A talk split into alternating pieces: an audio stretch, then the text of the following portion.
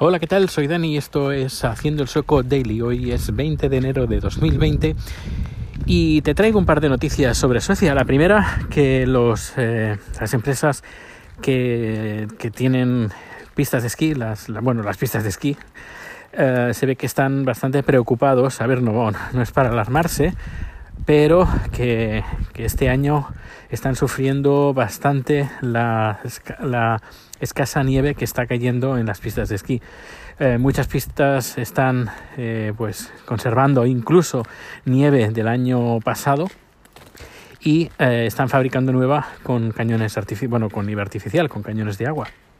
Y, pero igualmente están bastante preocupados, cosa que aquí no pasaba nunca o casi nunca ha pasado, al menos no se tiene conocimiento, al menos no tengo conocimiento y están bastante, bastante preocupados por este, eh, porque este invierno, uh, tal como ha dicho la agencia de um, meteorológica sueca, este año eh, están, uh, la, el invierno está siendo pues muy, muy seco en comparación con años anteriores y con la media en la parte sur. Eh, estamos entre creo que eran 4 y 6 grados por encima de lo normal y en el norte de Suecia entre 5 y 8 grados centígrados por encima de la tempera temperatura normal que debería de hacer. Eh, y esto concuerda con el, un, de las producciones que hice. Eh, estuvieron hablando del, del cambio climático del, del 2050-2100, si no me equivoco, es, es decir, ya de, a largo plazo. Y dependiendo de los panoramas que se presenten durante hasta el día, bueno, hasta el 2050, si lo que se haga a partir de ahora, si eh, los cambios se van a notar mucho más a, a exagerados en el norte de Suecia y eso claro eso es mucho peor porque eso implica menos hielo y menos bueno más no menos efecto albedo que es la, eh, el efecto el efecto albedo es cuando el, los rayos del sol rebotan con, con la nieve eh, de la tierra eh, rebotan en la nieve y parte de la energía del sol sale reflejada en dirección opuesta en cambio, si esa nieve, ese, reflejo, de la nieve blanca no existe, pues eso hace que incremente la temperatura de la Tierra. Y luego la segunda, noticia uh, que, te, voy a traer hoy, pues no me acuerdo. Así que dame un segundo y te la comento.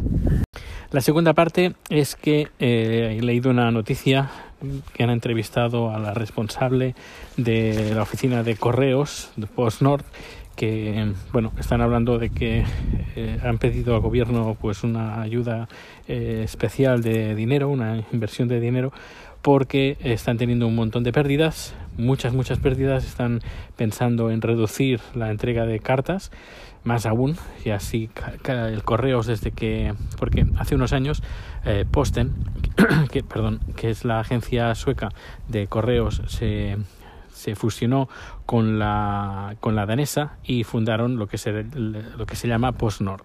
Pues se ve que PostNord están en bancar a punto de eh, hacer bancarrota Uh, vaya, eh, un desastre, la verdad es que un desastre, con millones de pérdidas anuales, mil, cientos, de millo cientos de millones de, en euros, ¿eh? porque hablaban en el artículo miles de millones, pues en esos eran cientos, cientos de millones, así que eh, la cosa estaba bastante complicada y la verdad es que, bueno, yo creo que irá a peor, porque el servicio que tienen es una mmm, mierda y cada vez ha ido a peor. Las cartas no llegan y si llegan, llegan mal.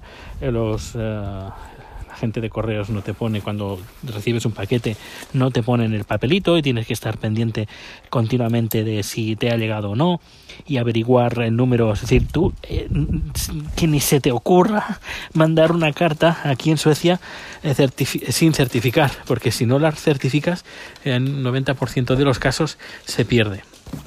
Eso incluso me ha pasado a mí, que mis padres que me han enviado alguna, algún paquete, que siempre ellos lo han hecho certificado, pues en el... Yo creo que siempre, desde que, esto, que, estamos, desde que estamos viviendo aquí, eh, hace 3, 4 años, no ha habido ninguna carta que de, o paquete, perdón, de España que haya llegado o que me hayan puesto un papelito diciendo que vaya a recoger el paquete en, en, no correos, porque aquí tenemos varias oficinas, eh, que esto también lo han delegado. Es decir, que no es que em, son supermercados o, tiendas que reciben los paquetes. Así que el gasto este de correos se lo han, se lo han pulido. El, el, personal, no, casi no hay personal, es que no hay correos. Hay muy pocos correos y, y, y cierran bien temprano y lo que lo que hay pues son tiendas que ofrecen el servicio de eh, recogida de paquetes y de, y de envío de cartas.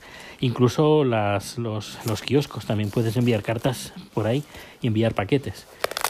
Y claro a pesar de que han pues delegado pues gran parte de su trabajo y pagando eh, claro eso significa menos empleados todo y así les va fatal ya digo, eh, están hablando que cada, cada año el comercio por Internet sube, creo que es un 5% anual, cada año sin, sin parar.